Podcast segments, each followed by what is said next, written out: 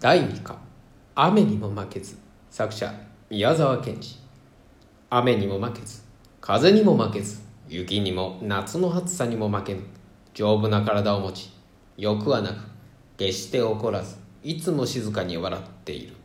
一日に玄米4合と味噌と少しの野菜を食べあらゆることを自分を感情に入れずによく見聞きし分かり